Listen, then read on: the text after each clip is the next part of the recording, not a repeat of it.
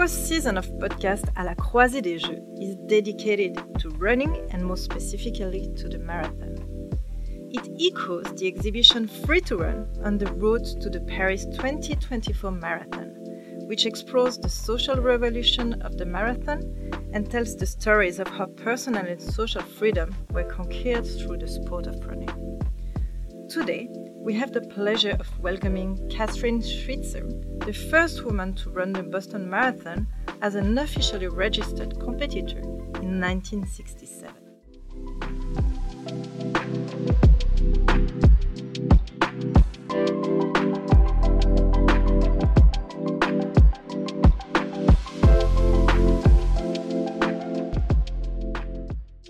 À la croisée des jeux the series that brings together sport and culture, exploring the influence of the Olympic Games on you, on us, on our imagination and society, produced by the Olympic Museum. My name is Veronique Lugrin.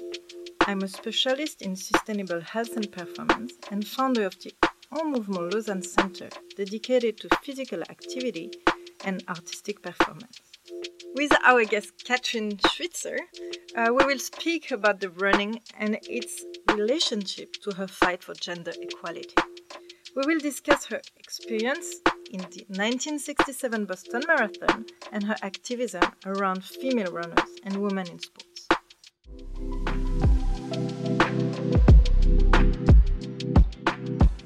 Hi, Kathrine. Hello, nice. Nice to meet you and welcome to the À la croisée des jeux podcast. It's a real pleasure for us to to be speaking with you today. Thank you. I'm um, glad to be here. Yeah. You're a runner, an author, a journalist and commentator, the first registered woman to compete at the Boston Marathon in 1967 and the winner of the New York City Marathon in 1974 in 307 minutes um, congratulations, with a personal best time of 2 hours 51 in 1975. You were named Female Runner of the Decade in 1967 1977 and received an Emmy Award for your commentating work. You created a social revolution by empowering women around the world through running and have launched a non profitable association called 261 Fearless. So, um, wow, what a what a career! And I'm really happy to to have you here today, uh, Kathrine. Welcome. Thank, thank you so much, Veronique. And I would like to also thank the IOC for recognizing women in such a big way and these historical moments in our progress. Yeah. So may we start with the first question? Uh, Kathrine, you studied running when you were a um, student in your 20s. Um, what brought you to running and how did you start training for the marathon? Well, actually, I started running when I was 12 years old. And I started running because my father saw that I was going into high school and I was a skinny and prepubescent little girl. But I was going into a very big school with 1,500 students. And I, I was really intimidated. And he knew that I needed something to give me a, a, sense of strength. And so he said that our school had a field hockey team for girls and that I should play on that team. And I said I couldn't do it. I didn't have any, uh, um, any you know background in that. And he said all you need to do is run um, a kilometer a day, and you would be the best person on that team. And I said, oh, I couldn't even do one kilometer. And he said, sure you can. I'll show you how. And he said wonderful things like you know, life is for participating, not spectating. You should just run this mile a day and not worry about, you know, how fast you go. Um, it's all about completion, not about speed. And um, I, so I started running this um, kilometer, really a mile a day. And I really got wonderfully empowered by it. I felt like I had a victory under my belt. Nobody could take away from me. And it was such a powerful feeling that when I tried out for the sports teams in my school, I was good at all of them because I never got tired and I had such great fitness. And um, so, uh, but I thought it was magic. And I, I joke and say, you know, uh, I've been running for 64 years now and it's still magic. It really, really is. But anyway, in my 20s, I was at university And there I asked the track coach if I could run on the men's team because by that time I was very confident.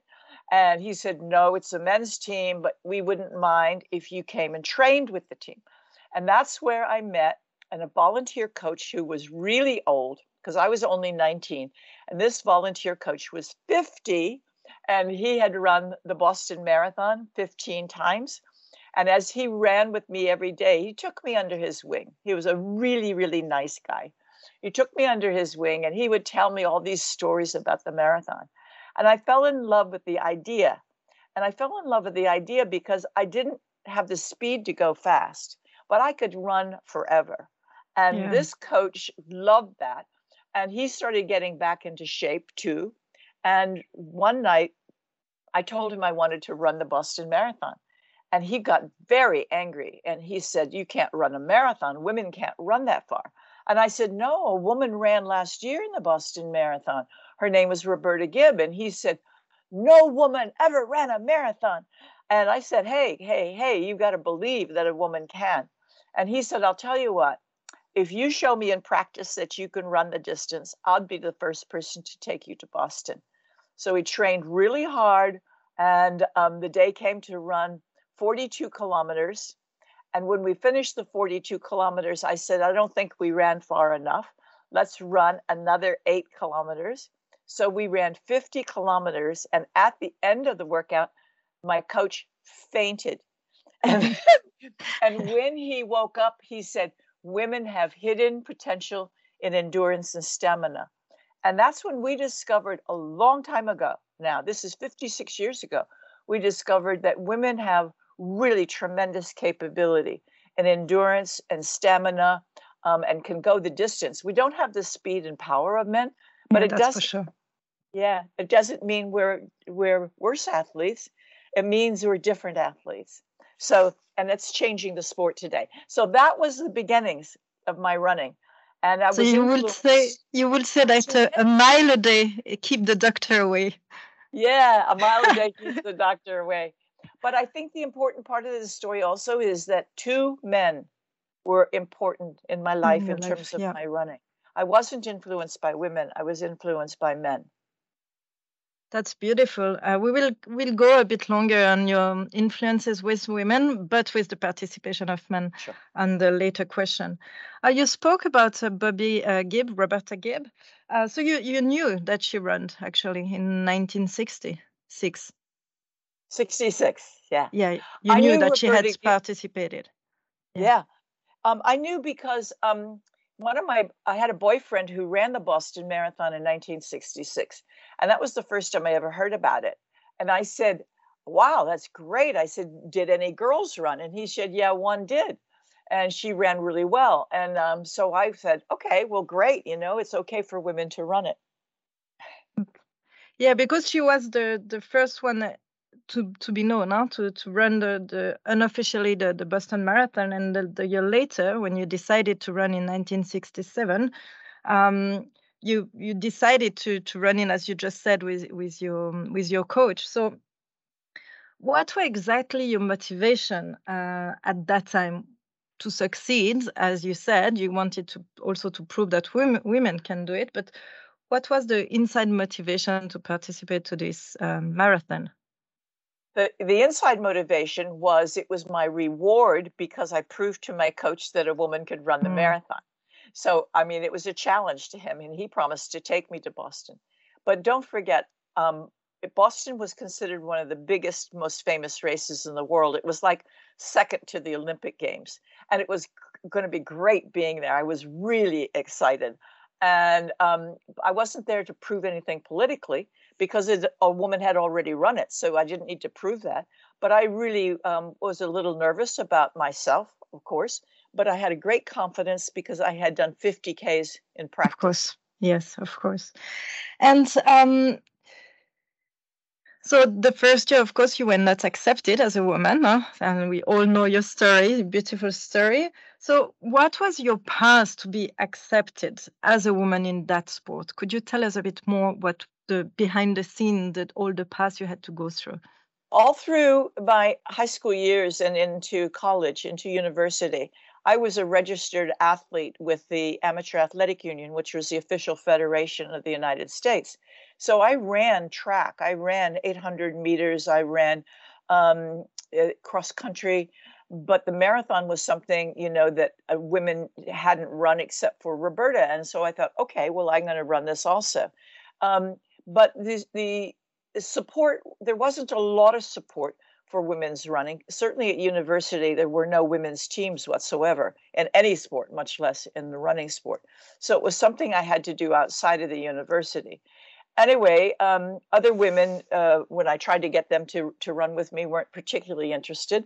But the women who did run on these official meets were terrific. You know, they were very, very good athletes.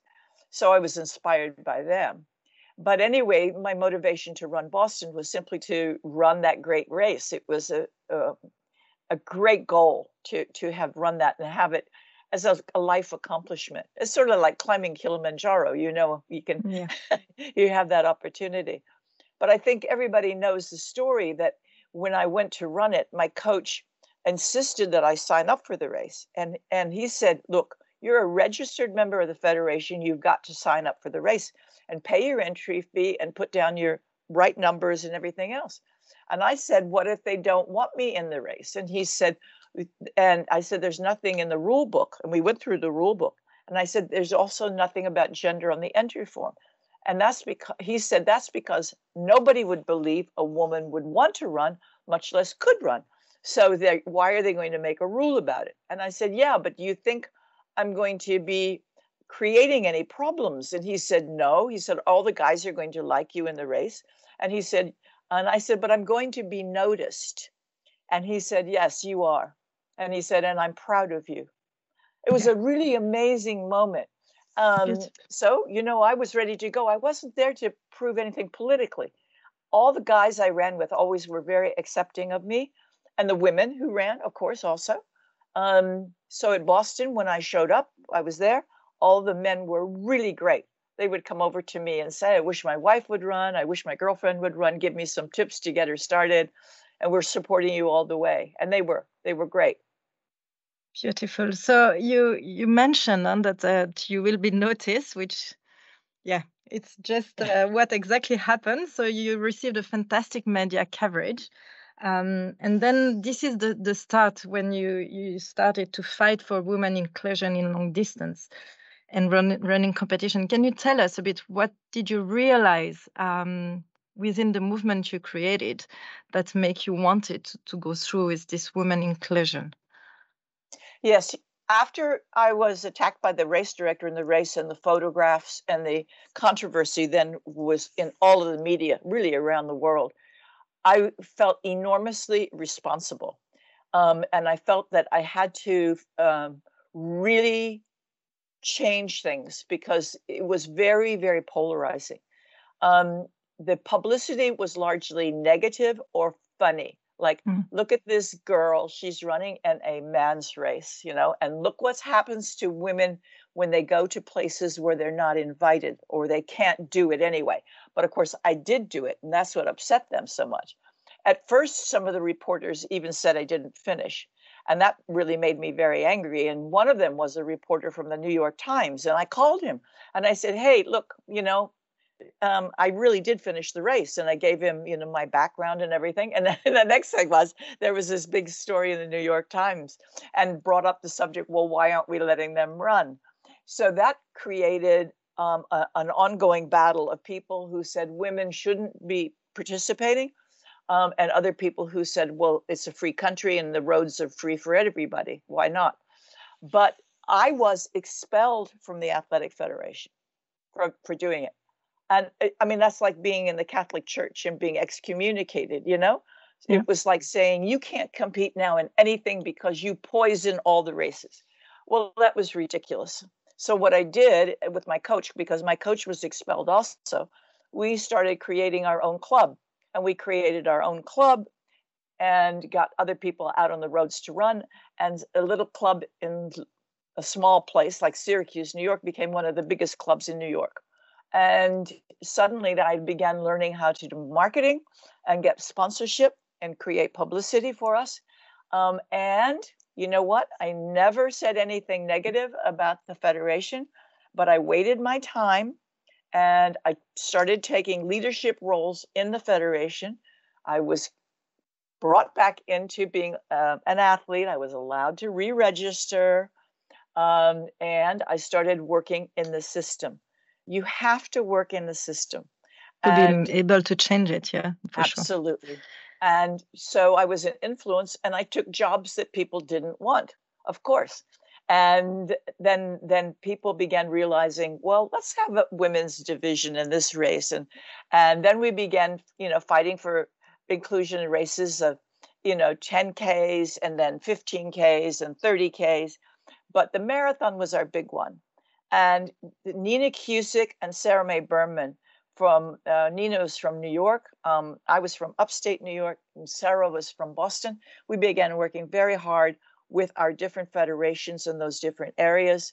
Um, and another thing we did is we enlisted the support of men. The men were always helpful, especially yeah. with the uh, different federation called the Roadrunners Club of America. They really were very helpful and they exerted a lot of influence in their communities. Then we began getting medical evidence together because one of the big things was everybody said, all these federations would say, yes, but it might be dangerous for women. So we have to protect our women. And we said, well, you know, what's what's there to protect us from? We're perfectly healthy. And they said, well, you might not be able to have children. And Nina Kuscsik said, I've got three children. What are you telling me? yeah. So you work closely with Nina Kuscsik and the other woman then, because uh, she in 1972 actually she she was the first woman to win officially the the Boston Marathon, um, and she created also this this petition uh, with you. So then I guess you you were in this community. I guess at that time the community was was close enough to be able to share it and to brought it up to front together. Yeah. Yes, well, we were between Boston and New York. So, I mean, we were within driving distance, and certainly yeah. we were on the telephone a lot. But yes, we. it's funny how we divided the work. Nina loved the legislation and going to the meetings and working with the with the rule change. I hate that kind of work, that admin work. But what I was good at was marketing and promotions and creating events to prove that women would run. And Sarah Mae Berman lived in Boston, so she worked very closely working with the Boston Athletic Association so that we could be official in Boston. And in 1972, it was really remarkable because they really relented and finally they admitted women into the Boston Marathon. But this took five years of work. This was five years in the life of an athlete, which is tremendously it's, a long yeah, period of time. It's very long. But anyway, we were there. Um, there were eight women who could meet the qualifying time. We had to meet the men's qualifying time, by the way. Um, anyway, we there were eight of us who ran, uh, showed up. We registered, we ran, and all eight of us finished. And uh, last year in 2022, um, the five of us who are left celebrated our 50th anniversary there together, and it was huge, really a huge event. Even yeah. Adidas, even Adidas dedicated the whole clothing line to us, and and my um, my signature is actually in the label of the clothing, which is really nice. Very beautiful. Nice. Yeah. yeah. you. It's uh, for me. It's an an amazing story because when you look past, we still, as women, we still have huge fights today. But it's beautiful to see how the the history came and how you divided the part and how you you choose which which one is the best to make front together. So yeah, yeah it's it's very inspiring. So maybe we we go on. Um, so in 1977, you met the cosmetic um, company Avon, and that's what you said you were good at creating events. So I guess this goes through with the marketing to to take a woman cosmetic uh, company that were interested to to sponsor um, the running event for women. So could you explain us the goal uh, and the importance at that time for such events for women, uh, and how, in a way, that would pave the way to the integration uh, for the women's marathon? After we got official in the Boston Marathon in 1972, then the goal became get the women's marathon in the Olympic Games, and people thought we were crazy because it was such a big goal. The Olympic Games, the Olympic Committee actually moves very, very slowly, and um, and in those days it was it, the longest event in the Olympic Games um, before 1972 was only 800 meters. So in 72, they let in the 1500 meters. And we thought, oh my God, it's going to be 2000, you know, 12 before we even get a marathon in, but we want to go faster than that. How can we do that? And the argument was there are not enough participating countries and there are not enough women. So I thought if we had women's only races in all these different countries, we could get the women to show up and they would come and run. Well, I, I thought this was a great idea and I wrote a marketing proposal and a public relations proposal.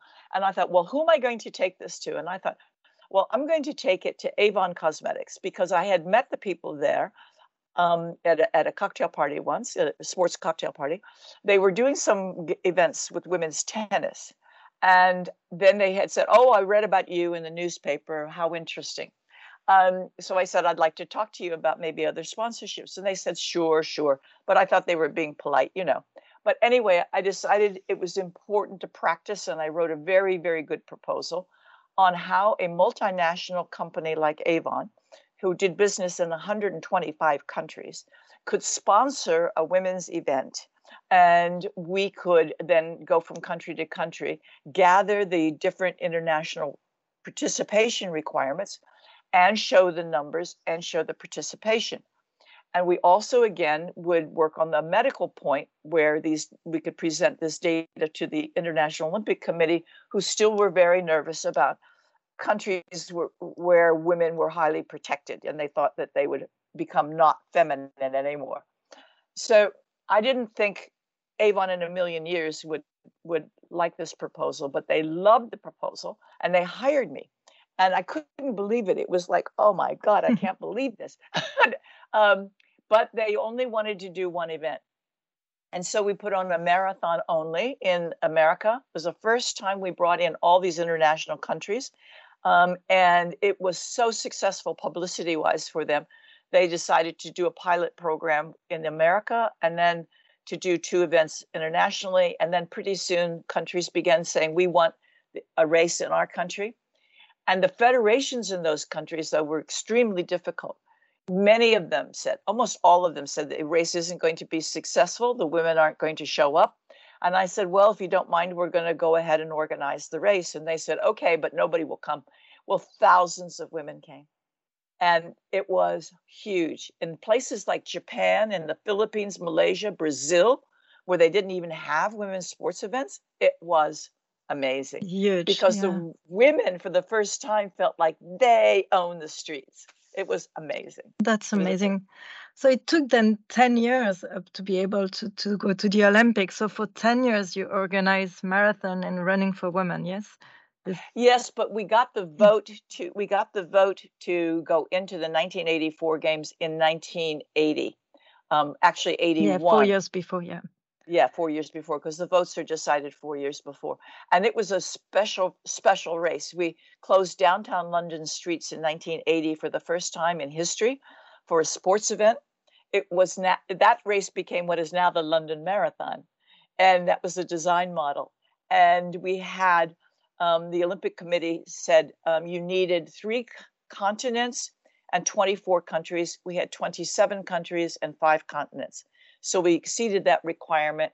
And they called a special um, meeting with the board of directors in February of 1981, uh, where the vote was taken. And the vote was nine to one of the board of directors. Um, and, and Madame Monique Berlieux, who was then the executive director, made the announcement at the press conference. And she said, This was not an easy fight for the women, but it's a very important victory. yeah, it's beautiful. And this is where you explore the relation between men and women. And we get you get because as you said, without the, the support of this men, mostly were men in the border and so that's why. Can you tell us a bit more this relation because that was the relation with men and the support with women that make it work together. So would you be able to explain a bit a, a bit sure. More? Okay, so all through our campaign from 1967 on, men who ran were supportive of us. Then the men who ran and they were, were in charge of events and sports and clubs were supportive of us. And then the journalists began being supportive of us because they were just reporting what they knew. Once they were educated, they were good. Then the men who were doctors, because most doctors in those days were men, did the medical evidence for us. And then um, major people in federations began helping us in a big way.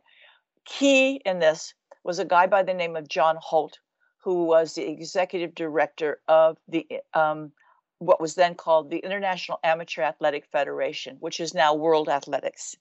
Yeah. He was really key. And he told me that I should make a relationship with the men um, in the Los Angeles Olympic Organizing Committee, in particular, Peter Ueberroth, who was the um, president. And when I went to California to meet with him and his staff, they wanted the women's marathon because they saw women running all over California and they thought it would be a wonderful addition. So they supported it and they took the vote at, to Moscow, um, where they, they couldn't make the decision in Moscow. So they tabled the decision for this special meeting uh, the following February. So all of those guys and the guys who were head of the in the IOC, I'm thinking of somebody like Lance Cross, for instance, from New Zealand. Unfortunately, a lot of these people are dead now, but Lance Cross from New Zealand, for instance, was very, very supportive. So they spoke out at the meeting and said, "We support the women." They were very, very key because there mm. were no women on these committees yeah, absolutely. And that's why for me it's fantastic because you explain really well that it's not just a matter of fact to be able to broad women in the streets, but it's to convince on different on different ways from the medic part, then for the consciousness and the, the right. So I think it's it's beautiful how you organized in order to to to touch base on each point of um, section. So yeah, beautiful. I, I must I must say, Veronique, it was amazing, you know, to go. The most important thing I think was going personally to meet with them. And fortunately, I had a sponsor who was, would help me with that. When I say, look, I really need to go to London to talk to John Holt, or I really need to go to Los Angeles to talk to Peter Ueberroth, just meeting them and being personable and putting the case to them, they were fair people. Of and course. I think, you know, you get much more done when you can meet on an eye to eye basis and talk rather than saying, You stupid idiot, of course women should run. People don't go, Oh, I'm not going to listen to this. But if you say, Look, here are all these women running and they see them in the streets, yeah, it really worked. It worked. Yeah, wise way It's just not to fight. It's a way to fight, but to understand and to go to communication. So let's go through this communication because you you prove a certain talent, and so also that's you made your your work uh, and your living out of communication being the the, the first woman uh, journalist commentating the the race of the ABC channel in 1984 so what's for you the experience of being able you brought all this movement and then you were able to to commence the the first women to to to win the race so can you tell us a bit this experience about the 1984 run Yes, it was it was both conflicting and wonderful. And and um it, what was I was trying very hard. I was an American commentator on an American network, but I knew that many of our voices were also going to go globally. And honestly, um, I wasn't uh, didn't want to show any favoritism to the American women um, any more than the Norwegian women who I thought were going to win, or to the Japanese women who were there, which was in, in wonderful too. But whatever. Um, so I was speaking, uh, trying to speak from a global point of view about how the race was going and about the progress we had made with this. It was really, really important. Um, but it was amazing race also because um, you know it was being broadcast to 2.2 billion people, and and when when Joan Benoit made her move in the race, it um, it was so early and it was so strong that you normally would say there's not a hope that this person is going to win because they're taking too much of a risk on a warm day but she had made that charge and really was it was a very very valiant race and she won um, Grete Waitz i thought was going to to really win the race or inga Kristiansen um, but they said they thought, no, no, no, no, she's going too soon. We won't go. And by the time they went, the train had left the station. So it was very, very dramatic. Yeah, I imagine, and also the dramatic when the Swiss Gabby Andersen she arrived, um, that you you maybe saw that it could lead to to a lot of criticism and to to ring down all what you you went up. So what was the the emotion behind that? Because you had kind of the first that she she was amazing and really strong, and then the Swiss one which um, arrived very dehydrated and weak. So yeah, well, what happened is is that I felt very sorry for Gabby Andersen because the Swiss people were giving her a very hard time about making a qualifying time, which I thought was unrealistic. And she was already 40 years old and um, and a top top masters athlete as well as um, you know an open women runner. But this was very unrealistic, and she had to chase this goal. And she probably ran three marathons that year to make, make the qualifying time. But she yeah. did, and she was running. So when she ran, I'm sure she was tired um, and and she wasn't going to have another Olympics. So you know, she this was it for being 40. So she gave it her all on a hot day. Uh, when she came in utterly dehydrated um, and exhausted, it it was not a beautiful sight, but it was a courageous sight because she refused to quit and everybody says oh she her mind is not working. Well her mind was fine. Her body was failing her. And um, she would push people away no no don't touch me let me finish. And when she finished um, the crowd erupted. They didn't see it as a weakness. They saw it as a valor as courage. Um, and everybody was just screaming in the stadium for her. It was huge. It was huge. The next morning at a press conference, she was perfectly fine. You know, she just needed some saline injection. but but for me as a commentator, I was really scared because I suddenly remembered the history back in 1928 when they allowed the women's marathon in Amsterdam for the first time in the Olympic Games, and they they claimed that three women collapsed at the finish um, and that it was a disgrace to womanhood and that we have to protect our women from this ever happening. Well, that was not true. You know, there that was a, a, a I think a, a really a conspiracy of journalism um, of and public fervor after the war about protecting our women. So uh, I was afraid they might pull the marathon. Uh, but instead they didn't. And they said that this was really a very, very important moment. To me, and I, I said this in that wonderful film Free to Run, yes. that to me that, that that the women's marathon in the 1984 Olympic Games was as important as giving women the right to vote because it was the longest running event for men or for women in the Olympic Games and women running it in the same games showed that women had a physical equivalent to men and a physical acceptance whereas the vote is our intellectual and social acceptance so yeah. it finally it's similar to yeah. me. Absolutely. and, and because because around the world everybody watched this event you know? And television took it to to uh, 2 billion people. And they all know how far 42 kilometers is and 26.2 miles. They know it's a long way.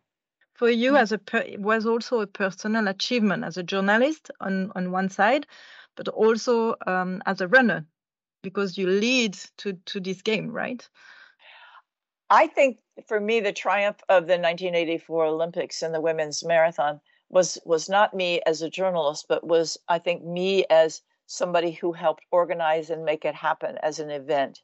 Um, that was a beautiful, wonderful thing. It was a life triumph.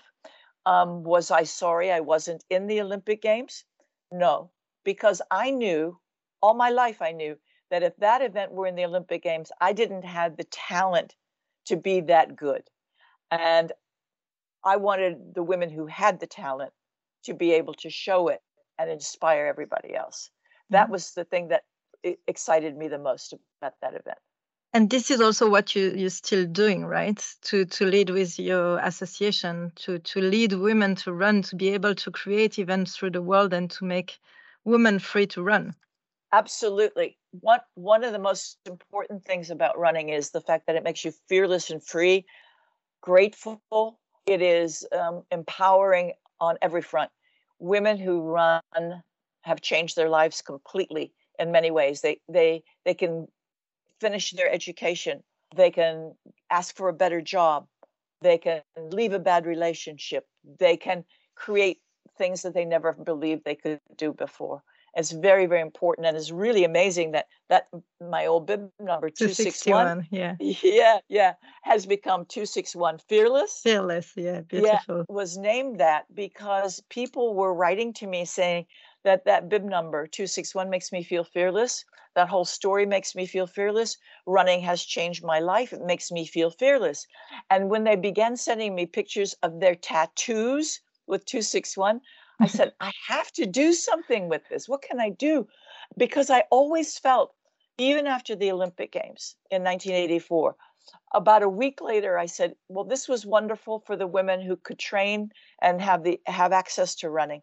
What about the women who can't even go out of their house? What about mm. women who can't get an education, not allowed to drive a car, not allowed to choose their husband, much less run?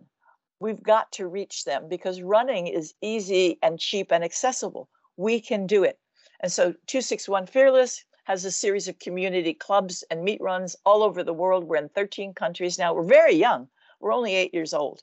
And, yeah. um, and we're growing greatly. And I truly believe that running has changed the world for women and it will continue to change the world. It's beautiful. Are you still, can I ask you a personal question? Are you still running? Oh, absolutely. I'm still running. Running is my life. And, um, uh, you know, it's the same feeling of magic that I had when I was 12 years old. It's really important. Um, so I've been running, as they say, for 62 years. But here's a, another great story about aging. All right. Um, that was my next question about aging because in Switzerland we have a lot of fear, and I'm a physiotherapist. I'm I'm specialized in sports, and it, that's true that many people they say no, running is bad for your joint, running is bad for your knee. So the the consciousness is still on the fact that um, impact is not that good and specifically for aging. And I, I, was telling my my grandmother she had Parkinson and she was not able to to to walk. And I was telling her you should run because running is better. And actually she was better running than walking. And many people with disease they are better running than walking. And that's why I'm I'm I'm curious about what do you think about um, running and aging, which I think we don't speak that much about that. Well, we're speaking a lot about it now, actually, that running really forestalls the aging process in a huge way. And um, a friend of mine who is a very noted gerontologist said the most important organ in our body as we age is not our brain, but our legs, because the legs pump hard and it pumps oxygen to the brain, Absolutely. keeps you from getting dementia, which is now a, a test. It pr- keeps prevents heart disease and also, for women especially, it helps prevent osteoporosis, which is a bone thinning. And when you stress the bone by running on it and doing that impact, you in it fact grows. increase yeah. it, it grows the bone back stronger. So, exercise is critically important to aging. I had the happiest day of my life was April 17th, 2017, when I ran the Boston Marathon again on my 50th anniversary. I was the first woman to do that um, to run a marathon 50 years later. Now, that's not because of my greatness, it's simply because so few women ran. But when I ran, and I ran only 24 minutes slower than I did when I was 20, I did 13 interviews. I did hugged every child along the way. When I crossed the finish line, I was surrounded by 13,500 women who were wearing an official bib number in the Boston Marathon. The race was at last 50 50. My husband was there. Joann Flaminio, the first woman president of the Boston Athletic Association, was there. And I said, Yeah, now we're there. Now you we're there. It. Yeah. Yeah. Beautiful. It was and and I want to tell every woman who's listening to this, and every man too, is that um, running is so cheap and so easy, and it is God's gift for health. It gives you everything. My husband is 84 years old, and he just set another New Zealand running record. Beautiful. Thank you, um, Kathrine. I think we'll end with those beautiful words. So, really, thank you, uh, Kathrine Switzer, uh, for this beautiful discussion and, and the engagement and inspiration that you're transmitting. You're, you're really a role model. So, it was very, for me, a honor to share the, this moment with you as this podcast. Um, and I also you comment the free to run movie, and so I I take an advantage to to say again that the exhibition that um, just started last week, Free to Run, that can be viewed at the Olympic Museum in Lausanne until the 5th of March 2024. So thank you, Kathrine, um, and I hope to see you soon. And for all the people who listen to us, you will also find online on the Google Art and Culture platform interactive stories with original images and videos on, on female marathoner who have uh, conquered long distance races and the marathon. The link in the desk is in the description of this podcast. And if you enjoyed this episode, please let us know by commenting or rating in on your favorite listening network. So have a beautiful day, Kathrine, and thanks again. Thank you, Veronique, and thank you to the IOC again, and thank you to Free to Run.